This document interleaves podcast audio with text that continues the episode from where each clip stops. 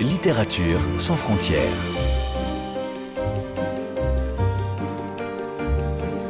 Catherine Fruchon-Toussaint. Fanny Renard. Bonjour à toutes et à tous. En cette époque où nous avons plus que jamais besoin d'humanité et de spiritualité, je vous propose aujourd'hui de retourner aux sources d'une histoire fondatrice de nos civilisations et sans doute la plus ancienne, voire la première, qui a été écrite, celle de Gilgamesh, héros antique roi d'Uruk en Mésopotamie qui aurait vécu 2650 ans avant notre ère homme ou Dieu, peut-être les deux selon la légende. Cet être exceptionnel aura connu des aventures guerrières, amicales, amoureuses, existentielles, hors normes, qui l'élèvent au rang d'immortel par la littérature.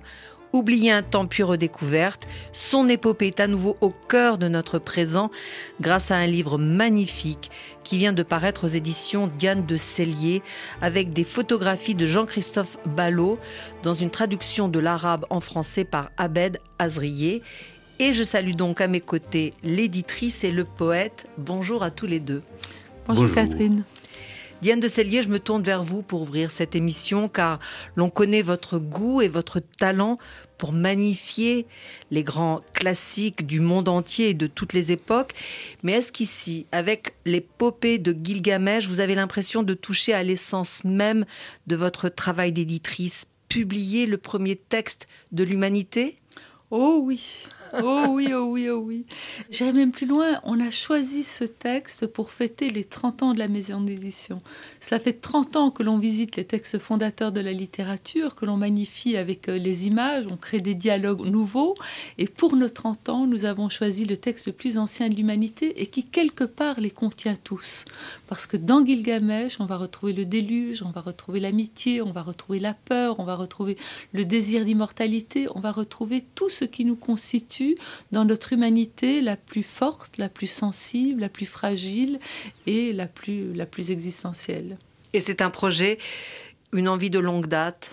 C'est une envie qui remonte à peu près une vingtaine d'années quand j'avais vu une pièce de théâtre sur l'épopée de Gilgamesh, mais comment l'illustrer? Et c'est vraiment sur le comment l'illustrer que j'ai dû attendre toutes ces années. Puis nous avons rencontré le travail de Jean-Christophe Ballot, peintre de la lumière, peintre de, des sculptures, peintre de l'immobile qui donne vie à la pierre, à l'argile. Et euh, une fois que nous avons vu son travail de création et de valorisation des œuvres anciennes, euh, la question ne s'est plus posée, on a foncé, puis la traduction d'Abed, d'Abed Azri, que je connaissais de longue date, était de loin la plus enthousiasmante et la plus proche de l'esprit épique et de la poésie épique. C'est en effet un texte qui bénéficie ici de la contribution artistique de nombreuses personnes.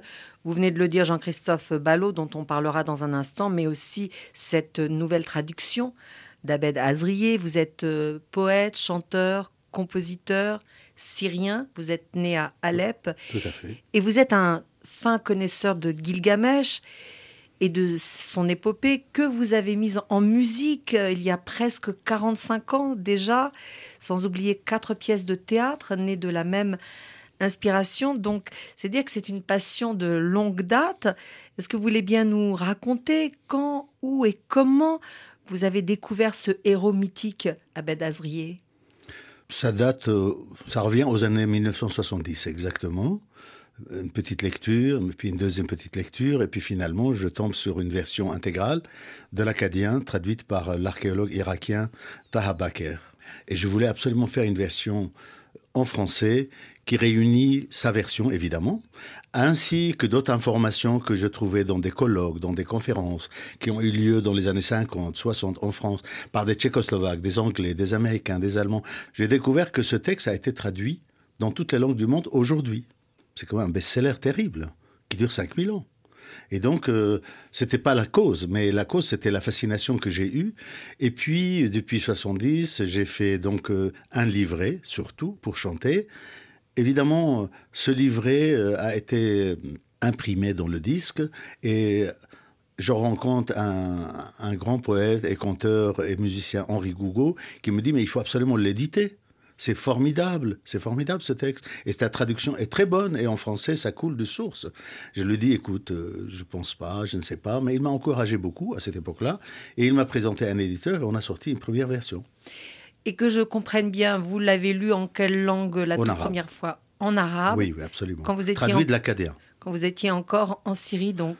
Mm, Non, j'étais en France. Moi, je suis arrivé en France définitivement depuis 67. 1967 jusqu'à aujourd'hui. Et ce texte ne m'a jamais quitté. Et pourquoi? Qu'est-ce qui vous fascine à ce point? Bah écoutez, demandez-lui au texte. On le lit en tout cas. Il ne me lâche pas. Je ne sais pas, parce qu'à mon avis, il y a beaucoup, beaucoup de questions humaines et existentielles qui, qui sont dedans, on a fini, on n'a pas fini de les, de les, questionner, de trouver pas des réponses, mais d'avoir des, des, des, choses qu'on n'a qu'on n'a pas lues dans d'autres textes. Et à la fois, je crois, c'est un archétype c'est l'importance de ce texte. C'est un archétype. D'après lui, d'après son schéma, on retrouve, euh, comment dirais-je, la mythologie grecque, euh, l'histoire d'Ulysse, euh, jusqu'à nos jours, même dans pour moi, dans les héros de, dessins animés, de, de bandes dessinées, le Superman, le Tarzan. C'est un sauveur. Et au fait, il veut se sauver lui-même et sauver avec lui sa ville et sa, population. Alors il faut rentrer dans ce texte, si vous voulez bien, l'un et l'autre, L'histoire est longue, mais est-ce que néanmoins, euh, il faudrait en dire euh, les grandes lignes et décrire le parcours spirituel euh, de Gilgamesh? Lequel de vous deux veut se lancer dans la narration? Diane de Cellier En fait, Gilgamesh est roi d'Uruk. Il a véritablement illustré, mais on ne sait pas dans l'histoire quelle est la part de légende et quelle est la part de vérité. Mais c'est un roi jeune, arrogant, puissant, et qui euh, maltraite son peuple. Il séduit les femmes, euh, il entraîne les gens à la guerre, il leur fait faire des travaux qui les épuisent, et les dieux, un petit peu fatigués de tous ces excès de, jeunesse et d'orgueil, décident de lui créer un double et un rival. Et naît de l'argile Enkidu. Enkidu qui va être humanisé par une femme, c'est-à-dire qu'il vit avec les bêtes sauvages, mais pour le ramener dans la civilisation, c'est une femme qui va passer sept jours et sept nuits avec lui pour le faire sortir de sa condition d'animal sauvage et le réintégrer dans la civilisation des hommes. Ce qui est déjà très, très intéressant comme, comme notion d'un point de vue euh, humain et d'un point de vue euh, philosophique. Et il va voir le comportement de Gilgamesh et va vouloir rivaliser avec lui. Il est aussi fort, il est aussi puissant, euh, et ils vont se battre. Aucun des deux ne va gagner la bataille. Ils vont se rendre compte qu'ils sont finalement frères jumeaux, qu'ils sont doubles l'un des l'autre, et devenir les plus grands amis de la Terre. Mais des amis, ils ont envie de réaliser des exploits ensemble. Donc ils vont aller combattre le géant Umbaba dans la forêt, dans la forêt des cèdres. Ils vont ramener tous les cèdres du Liban jusque chez eux pour pouvoir construire de nouvelles maisons, et ils vont défier ainsi les hommes et les dieux. Et euh, la déesse Ishtar, très séduite par Gilgamesh, va essayer de, de, bah, de, le séduire. Il dit non, non, non, moi je ne veux pas de toi, tu es une femme dangereuse, tu as beau être une déesse, tous les hommes qui passent entre tes bras euh, finissent par mourir, donc surtout pas. Et furieuse, la déesse Ishtar va envoyer le taureau sauvage pour détruire la ville dans son immense colère. Et Enkidu et Gilgamesh ensemble vont terrasser ce taureau à deux, on est plus fort. Seule l'amitié peut vaincre. Et donc, il y a des notions très très fortes qui sont en même temps les notions de l'amitié de la force, et de la force à deux, mais également euh, du double. Parce que quelque part, Enkidu est la face noire de Gilgamesh, c'est son, c'est son double. Sauf que les dieux voyant l'arrogance de ces deux jeunes, va décider d'en tuer un des deux et jette leur dévolu sur Enkidu pour faire souffrir Gilgamesh plus encore. Et donc Gilgamesh va être effectivement désespéré par la mort de son, son ami, et là il va y avoir vraiment une mutation dans l'histoire. Dans son désespoir, il va quitter la ville et il va partir aux confins du monde à la recherche de l'immortel, Utanapishtim, pour lui demander les secrets de l'immortalité. Il va passer par toute une série d'épreuves, se retrouver au bord du fleuve chez la cabaretière qui va lui dire mais qui es-tu? Aussi euh, détruit, aussi ravagé alors que tu as l'air d'avoir tout pour toi, que tu as l'air d'un grand roi Qui es-tu? Et il lui dit je cherche l'immortalité, mon ami Enkidu est mort, je suis désespéré. Et il lui dit ce passage qui est tellement beau sur la condition humaine, aux hommes ne revient pas l'immortalité. Contente-toi de la vie que tu mènes ici-bas, réjouis l'épouse qui est dans tes bras, flatte l'enfant qui te tient par la main, bois et mange et vis, habille-toi de beaux vêtements. C'est un très très très beau passage, très emblématique du livre. Mais il va quand même aller à la recherche d'Utanapishtim, il va traverser les fleuves avec un passeur. Donc il y a toute cette notion du, passage et Utanapishtim va lui raconter l'histoire du déluge, du déluge que l'on retrouve comme dans la Bible, mais bien avant Bien, bien, bien avant, mais exactement la même histoire. C'est troublant. Cela a été découvert au 19e siècle chez les, chez les Anglais. Ça a troublé vraiment tout le monde. Et donc, il va lui dire L'immortalité, je ne peux pas te l'accorder. Et euh, la femme d'Utanapishtim va lui dire Écoute, il a l'air trop malheureux, au moins donne-lui accès à la plante d'immortalité. Et il va aller plonger au confins du fleuve, au fond de la mer, pour arracher cette plante pleine d'épines qui va lui déchirer les doigts, qui va être extrêmement douloureuse à sortir du fond de l'océan. Mais c'est nous qui sommes à la recherche de ce que nous avons au fond de nous-mêmes et que nous devons essayer de sortir et de mettre à la surface pour retrouver une autre forme d'humanité et pour vaincre nos peurs, nos, désirs, notre partie sombre. Et euh, malheureusement, pendant qu'il se repose, le serpent va lui voler sa plante d'éternelle jeunesse. Grâce à ça, le serpent renouvelle sa peau tous les jours et lui va repartir, on va dire gros gens comme devant pour un peu sauter les civilisations.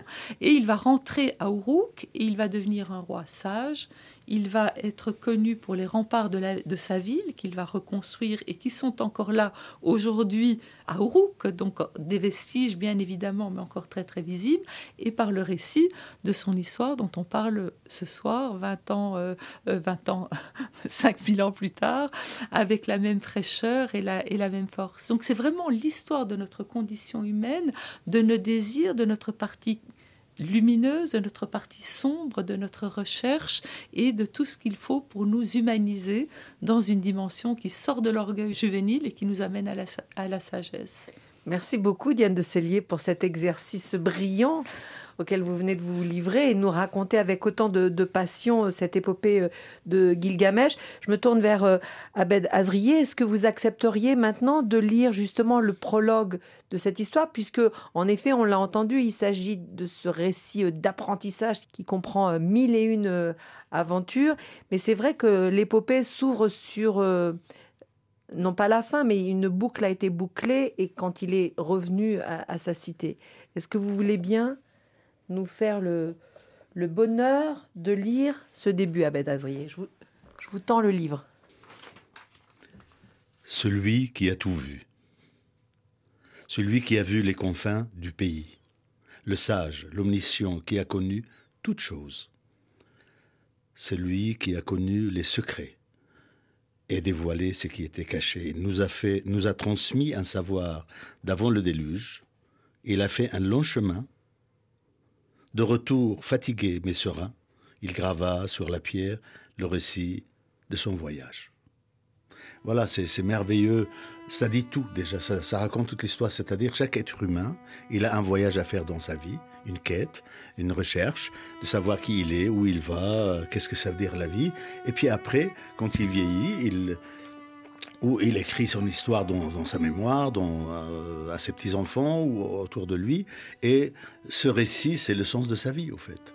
C'est extraordinaire, moi, je trouve. C'est déjà dès le début, tout est dit. Merci beaucoup pour cette lecture dans votre traduction, euh, Abed Azrier.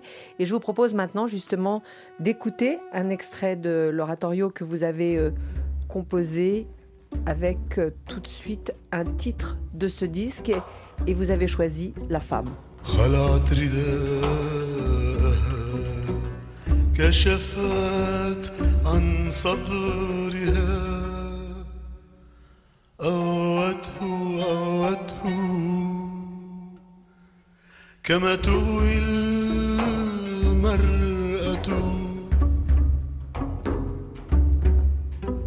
مال إليها ضمها.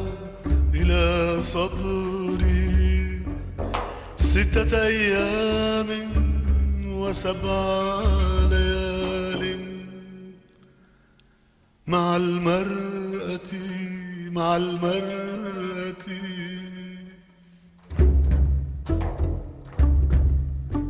رأته حيوانات البرية مع المرأة مع المرأة.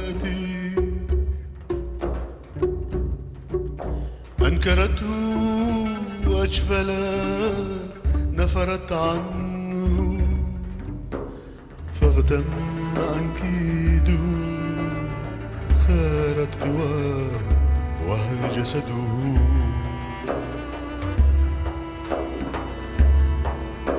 اغتم عن كيده إلف فارقه. خذلته ركبتاه اغتم عن كيده قاد لم يعد يقوى على الركض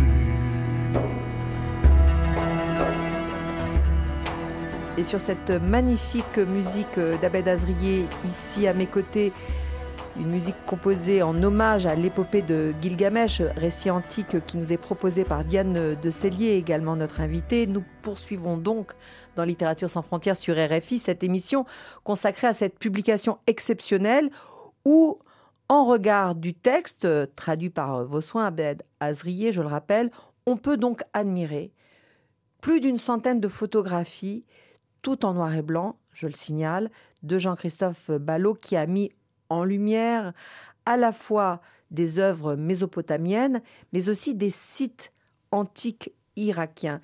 Est-ce que vous l'avez accompagné sur place, Diane de Cellier Vous êtes allée à Bagdad? Je l'ai entraîné avec moi. C'est le mot. C'est le mot. Je l'ai entraîné avec moi parce qu'il me paraissait impensable de publier le texte le plus ancien de l'humanité sans aller fouler moi-même le sol de la Mésopotamie. Et c'était presque vital. Or, c'était une démarche extrêmement difficile parce que le pays est considéré comme un pays en guerre et euh, il n'y a aucun tourisme autorisé. Tous les sites sont fermés. Le musée de Bagdad, quand nous y sommes allés en février dernier, était fermé.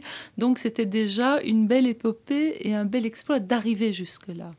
Et j'ai entraîné Jean-Christophe parce que j'avais très envie de prendre quelques photos du musée de Bagdad, dont on a dit qu'il était pillé, qu'il avait été détruit, qu'il avait été extrêmement abîmé. Je m'attendais à arriver là-bas et de voir une, une maison en ruine avec quelques œuvres échappées du, non pas du déluge, mais de la guerre. Et j'ai découvert un musée d'une beauté et d'une richesse absolument fabuleuse. Et puis je voulais aussi encadrer l'histoire de Gilgamesh par les sites archéologiques qui, euh, qui font partie intégrante de l'histoire de, de, Gilgamesh. Et donc, nous sommes allés à Babylone, à Borsippa, où il y aurait eu la tour de Babel. Il y a aujourd'hui des vestiges de pierre, à Nippur, au centre de la basse Mésopotamie, à Our, qui a été reconstruit par Saddam Hussein, qui est une cité, une ziggurat, c'est-à-dire une, cité de pierre qu'on élevait très très haut pour montrer la puissance de ces cités-États, et à Uruk, qui est en, ruine, enfin en ruine, qui est, qui, dévalisée par le temps, mais où il y a encore des morceaux de lapis lazuli sur les murs, et où il y a encore des pavements euh, sont parfaitement planes au sol avec des écritures en cartouche cunéiforme sur lesquelles on marche. Et tous ces sites étaient fermés au public. Nous avons pu y aller grâce aux autorisations du ministère de la Culture et à, tous les laissés-passer que nous avons pu obtenir. Et nous étions seuls au monde, au milieu du désert, dans ces sites.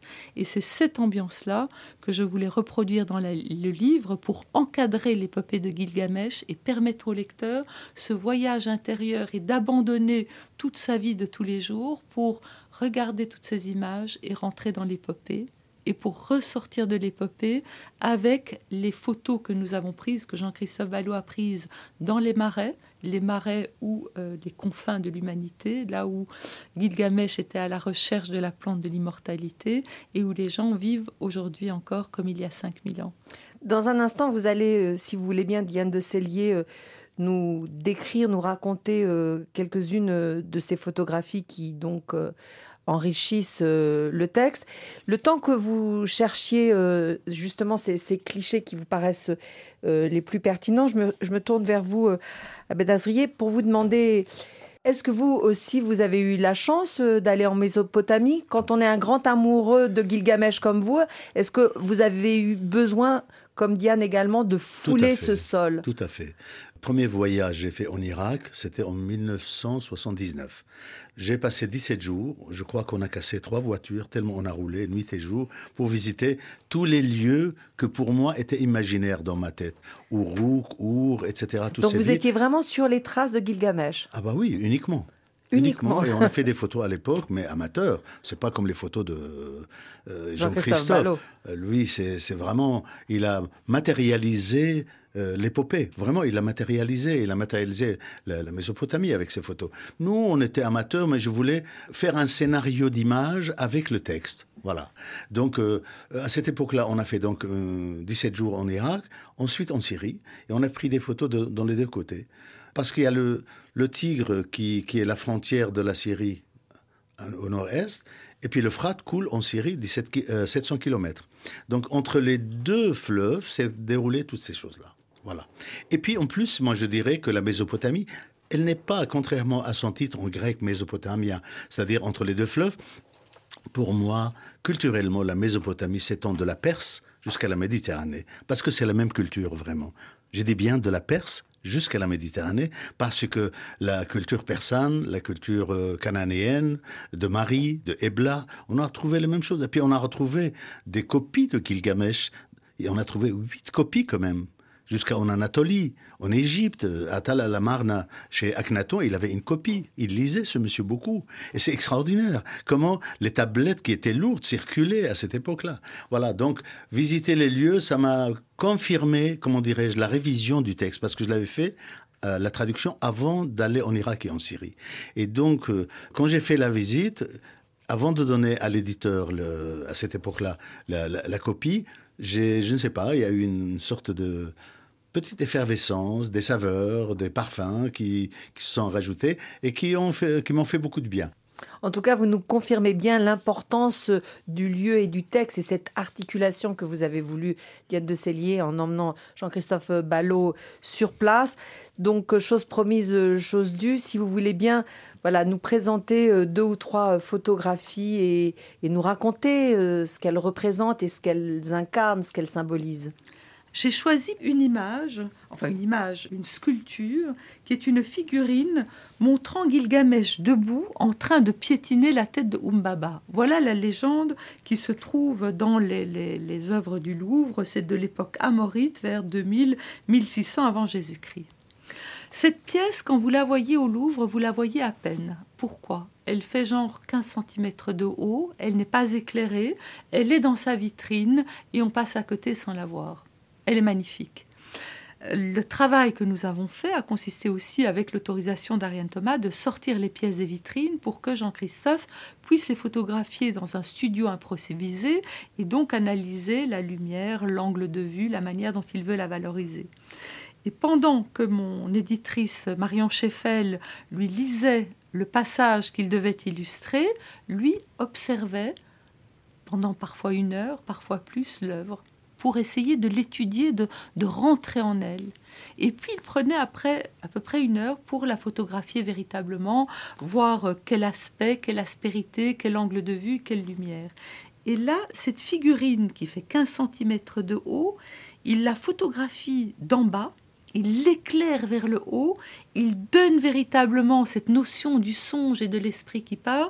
Vous avez l'impression d'avoir un Giacometti en face de vous.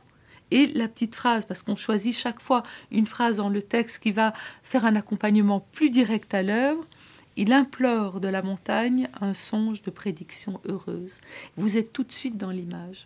Et ça montre le travail impressionnant qu'il a réalisé en rentrant dans chacune des pièces qu'il a photographiées pour leur offrir la précision la plus grande et l'accompagner le texte de la façon la plus, euh, la plus vivante et la plus émouvante.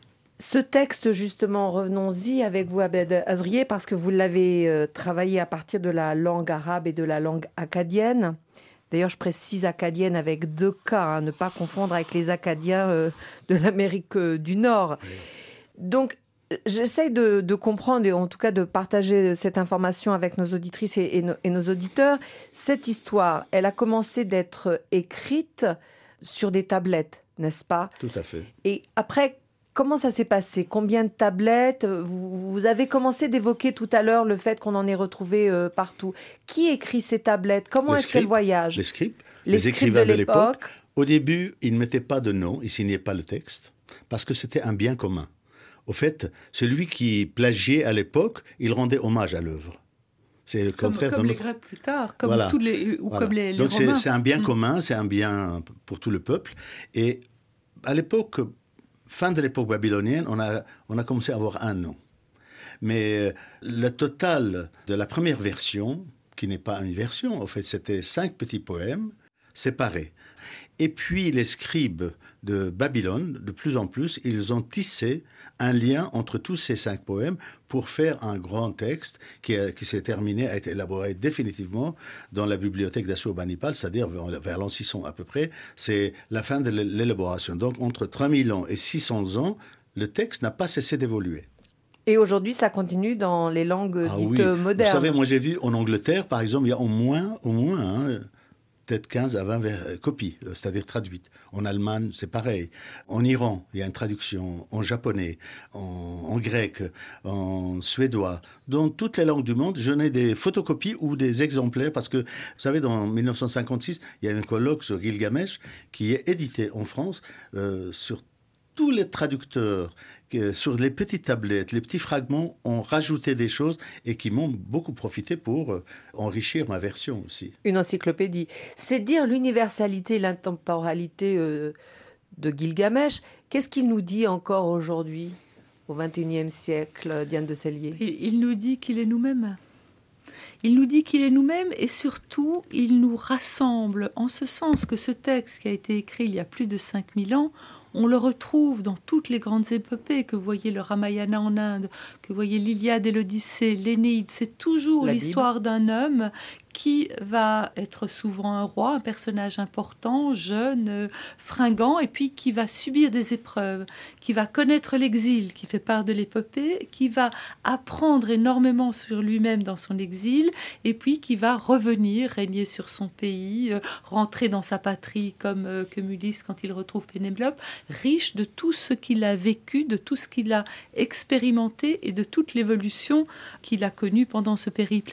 Et donc on est là avec le texte le plus ancien de l'humanité qui raconte exactement les mêmes histoires que tous ces grands mythes au cours des siècles dans tous les continents et à toutes les époques et qui est encore notre histoire à nous aujourd'hui. Et c'est ça d'ailleurs la vertu de tous ces grands, de tous ces grands mythes, c'est qu'ils parlent, ils parlent de l'homme et l'homme ne change pas au niveau de ses désirs, de ses peurs, de, ses, de ses, euh, son désir d'immortalité, de sa tristesse face à la mort et de, et de tout ce qui le constitue. Et c'est extraordinaire. Et pour moi, avoir pu le faire pour fêter le 30e ouvrage de la collection, c'est presque magique parce que ça relie tous les textes entre eux. Et ça relie le passé, le présent et le futur. Mais en attendant, réjouissons-nous de retrouver, euh, grâce à vous, euh, Diane de Cellier, et vous, Abed Azrier, cette magnifique épopée de Gilgamesh que vous publiez donc dans votre magnifique maison, Diane de Cellier, avec, euh, je le rappelle donc, les photographies de Jean-Christophe euh, Ballot et puis tout un appareil critique extraordinaire euh, avec à la fin, euh, bien entendu, des glossaires, mais aussi tout un espace euh, muséal avec euh, les pièces euh, qui sont mises en valeur, euh, qui nous apprend tout sur Gilgamesh. Merci beaucoup à tous les deux pour ce cadeau, cette connaissance et cette émotion euh, réunies dans ce très beau livre. Merci à vous, Merci Catherine. beaucoup. Littérature sans frontières. Catherine Fruchon-Toussaint, Fanny Renard.